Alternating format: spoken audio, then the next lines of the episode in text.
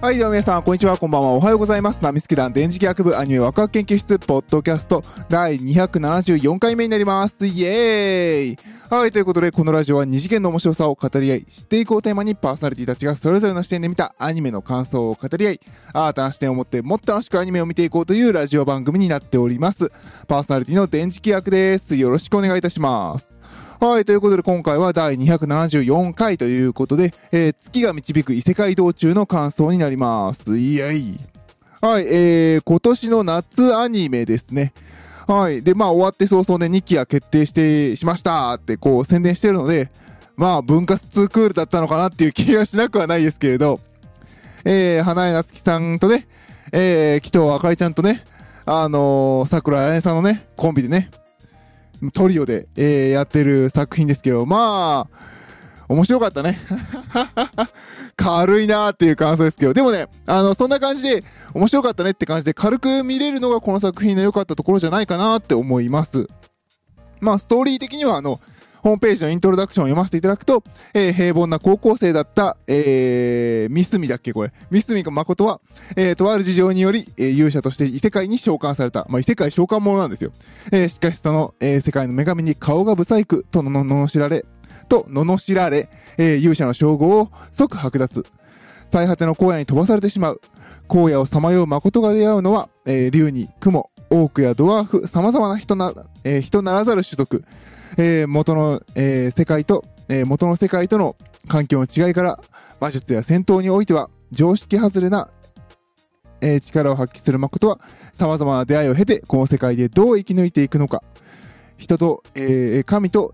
人、人族から見捨てられた男の、えー異世界世直しファンタジー開幕ということで、世直しファンタジーだったんですね、これ。確かになんかお奉行様とかどうとか言ってたな、みたいな。今これを読んで気づきました。そうか、これ異世界世直しファンタジーだったんだっていう感じで。そうですね、あのー今回の一期だと、世直し感はまあそこまでなかったですよね。どちらかというと主人公が、わたわたととにかくこうやっていこうみたいな感じで、あの、少しずつね、あの、世界に馴染んでいくっていうお話だったと思います。これから世直しになるのかななので、あの、まあ、世直し、まあ、見てない人に言うと、あのー結構ね、あの、主人公の記憶を、この、ドラゴンとね、あの、大雲のね、従者女の子二人がね、あの、記憶の中からね、あの、主人公の記憶の、こう、時代劇の記憶を見て、こう、時代劇にはまって、で、まあ、結構時代劇チックにこう、なんていうのミーハーというか、こう、影響を受けて話が進んで、ギャグ的に話が進んでいくんですけど、そこが、この作品の要素を表しているところだったのかも、かもというか多分そうなんでしょうね。異世界世直しファンタジーって言ってるから。で、あのー何話だっけかな ?2 話3話とかでしたっけに、で、あの、エンディング曲がね、カバーで、えー、水戸黄門の歌でしたっけで、あの歌がアレンジでね、使われていたっていうのが面白かったですね。多分そこもあるんでしょうね。この作品のテーマというか、えー含んでいるものには。で、あの、作品的には結構ね、主人公が、のがね、か結構明るいんだけど、なんかシリアスになるとすごく怖くなったりとかも二面性を出してて、多分もっともっと主人公が恐ろしくなってくんだろうなっていう感じはしてますね。結構原作そんな感じらしいですね。結構。原作はもっと血生臭い感じらしいんですけれど、あのーもう血生臭いというか、もしなんか、はっきりと人が死んだとか書いてあるらしいんですけれど、ちょ読んでないので何とも言えないんですけれど、えー、アニメの方は結構サクッと、えー、そこあたりは結構スナック的な、えー、軽い感じに仕上がってて、え、見ている側に特にストレスを与えることなく、え、話が進んでいって面白かったんじゃないかなと思います。本当にね、あのー、なんでしょうね。うわーっていうめちゃくちゃ嫌な気分にさせることなく、ちゃんとこう、見てる側の、なんでしょう、感情をちゃんと、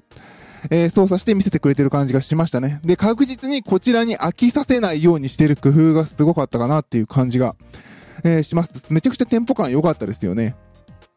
で、えーっと、まあ、もう世の中に溢れまくってる異世界転生ものの一つなわけですよ。で、あのまあ、見ててまたこんな展開でこうで、俺ぜかよ、みたいな感じで、あの、だれるところを誰、誰、なんでしょう、見てる側がだれてしまう前に、えーと、主人公がおいおいとか突っ込んでキャッチアップしてってる感じはありましたね。うまーく、キャッチアップってことの付け方おかしいな。あの、ちゃんとこれ、あの、なんていうの？あのー、補正？補正じゃねえな。あのー、フォローしてる感じでしたね。下手に横文字使わない方がいいな。はい。まあそんな感じでね。えー、まあ、まあ、キャスト見ていただければ、まあまあまあ、あのー、脚本をね、落とすようなこともなく、えー、良い作りになっていたんじゃないかなと思います。で、えー、この作品 D アニメの方で、えーと、全部で4話だったかな？ちょっと何話と何話か忘れたんですけど、えー、1話と、1話。3話、5話とかっけ？なんか1話飛ばしぐらいだったかな？ごめんなさい、あの、正確には忘れたんですけど、あの、D アニメストアの方で、えー、この異世界道中の、えー、作品のオーディオコメンタリーが全部で4本かなえー、ありました。で、えっ、と、基本的には花江夏樹さんと、え、桜彩さんがメインで、で、えっ、と、2話ずつ、片方が紀藤あかりちゃん、片方が、えー、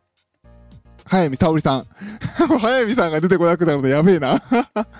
あの、この作中一番のあの、あの、ヒロインをやってる早見沙織さんがね、あの、出られてます。でね、あのー、このね、オーディオコメンタリーはすごくいいので、皆さん、あの、ぜひね、あの、特にこの異世界道中面白かったっていう人は、ああ、そうね、D アニメ初回無、初月無料でしたっけ？なので、あの、初月だけでもいいから入って聞いてほしいかなっていう感じです。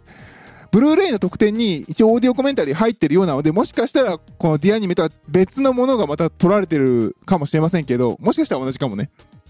わかんないんですけども、まあ少なくともね、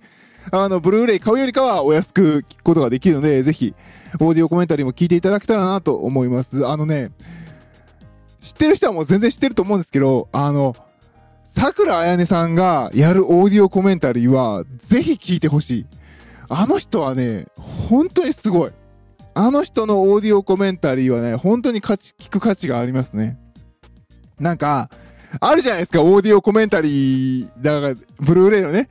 あの、オーディオコメンタリーついてきますとか言っても、あー、よろしくお願いします、キャーとか言って、あー、見入っちゃいますねとか言って、あー、かわいそうか、キャラかわいいぐらいしか言わないじゃないですか、ぶっちゃけ。なんだったらひどいオーディオコメンタリーって作品内容触れずに終わるときあるじゃないですか。なんじゃそりゃみたいなね。それがね、桜彩音さんのオーディオコメンタリーは、まあ私そんなにたくさん聞いてるわけじゃないんですけど、それがない印象ですね。めちゃくちゃ桜彩音さんが、その、自分が出演されてる作品とかアニメ作品をどういう風に見てるのかをすごくね、はっきりと、あの、言葉にして、あの、コメンタリーしてくれるので、私の中ですごい桜彩音さんの、あの、オーディオコメンタリー大好きなので、ぜひね、あのこの異世界道中は見ることができるので、それを、あ、見るというか聞くことができるので、それをぜひ聞いていただけたらなと思いますね。だから、桜あやねさんって、すごくその出てる自分が出た作品とかのオーディオコメンタリーするとき、ちゃんとその作品がどういう風に作られてるのか分析して語るんですよ。まあ、それがいいのか悪いのか問題はあるかもしれませんけれど、私はすごくそれが好きでね、分析的に見ているのが。で、やっぱり桜井さんが言われた通り、この作品が面白かったね、良かったねって言ってるところが、テンポ感が凄まじく速いっていうところ。ああ、今ってこのテンポなんですね、みたいな言い方しながら、えー、見られていますね。もちろんね、キャラクターでね、ああ、こう可愛いとか、その話の展開って、わっはっは、みたいになるんですけれど、やっぱりね、桜彩さんはどうやって作られているのかっていうのをすごく気にされますね。ぜひともね、これ見た後ね、あの、朝顔と加瀬さんのオーディオコメンタリーも聞いてほしいんですけど、朝顔と加瀬さんのコメンタリーの時も、桜彩さんってすごくあの、あの、アニメーションで言うと、えー、撮影かな撮影のところを気にされて喋っておられるんですね。ここの、このエフェクトの書き方とか、この表現がすごくいいとかで。で、まあ今回異世界道中も、こう異世界道中の場合は結構カットだったかな。編集の方がこう見せるんだっていうカット割りとか見せ方の方を言及されたので、ぜひね、桜彩音さんの方の話は、えー、聞いていただきたいですね。意外とね、あのー、花江さんとかね、あのー、えー、早見さんとか結構ストーリー的に、あの、こっから面白くなってくんですよね、みたいな。あの、まあ、なんていうのかな。普通のコメンタリーされてます。で、あとね、紀藤ちゃんもね、良かった。紀藤ちゃんのコメンタリーも、すごく良かった。あの、紀藤あかりさんって、えっ、ー、と、もともと、イラストレーターにもなりたかったっていう感じで、もう最初はイラストレーターの勉強したっていうところもあって、絵がお上手なんですよね。で、あのー、他の作品、それこそラブライブとかでも結構絵を描いたりとかもするんですけれど、あの、紀藤さんもやっぱりそういうところに多分視点が行くんでしょうね。あの、キャラクターの服とか衣装にすごく言及されるんですよ。あの、ラブライブとか見ても、わー、ここがこうなって、ここのひらひらがすごくいいですよねとか、絶対他の人が言わないことを言うわけね。で、あの、今回の作品でも、あの、この服装とか、あの、確かね、うん、服装とかの話をされてるんですよ。なので、あの、こうね、桜彩音と紀藤あかりのコメンタリーはね、面白いので、ぜひ聞いてほしい。あの、私はここで、わあ、面白かったって言うよりも、あの、はるかにいい話してるし、こっち聞いてっていうくらいの じゃあお前のラジオの意味ねえだろって言われたら申し訳ないんですけれど。でもね、あのー、うん、この二人のね、コメンタリーはすごく面白い。役者さんとして参加された作品に対して、あの、役者としてのコメントだけじゃなくて、もう一歩引いた、えー、距離での、えー、作品を語っておられるので、すごく面白いなっていう感じがしますね。この二人と話聞いてると、ほら、なんかあの、ハリウッドとか日本でもそうですけど、役者さんが映画見て勉強して監督になられたりするじゃないですか。なんでそうなるんだろうっていうのがよくわかりました。ああ、そうやって一歩引いて見れる人っていうのがやっぱ役者にもいるんだなとか、まあ、そういう強い役者もいるんだなっていう感じがして、ああ、やっぱりこの人たちの話は面白かったですね。もちろんね、あの、普通にね、あの、いろんなキャラクターが出てきて、このキャラクター名前面白いよねとか、あの、この声優さんはこの役やるの面白いよねっていう普通の話もされてるんですけれど、まあそれがメインなんですけれど、でも端々にやっぱりその人たちが持ってるアイデンティティによるコメントが聞けるので、この月を導く異世界道中のあの D アニメで聞けるコメンタリーはまだ聞けるのかな？調べてないや。あの、ぜひね、あの、聞いていただきたいなと思います。あの、そうですね、花江さんの場合だと、どちらかというと、花江さんは、あのー、かなり役者としてのコメントが多かったかな。あの、逆に言うと、あの、花江さんは、原作とか、まあ、主人公だっていうのもあるんでしょうけど、全部読み込んでて、このシーンってバタバタしてますけど、実は原作ではこうなってるんですよね、とか、この先原作ではこういう流れになっていくから、この二人の出番が減っていくよね、みたいな話とか、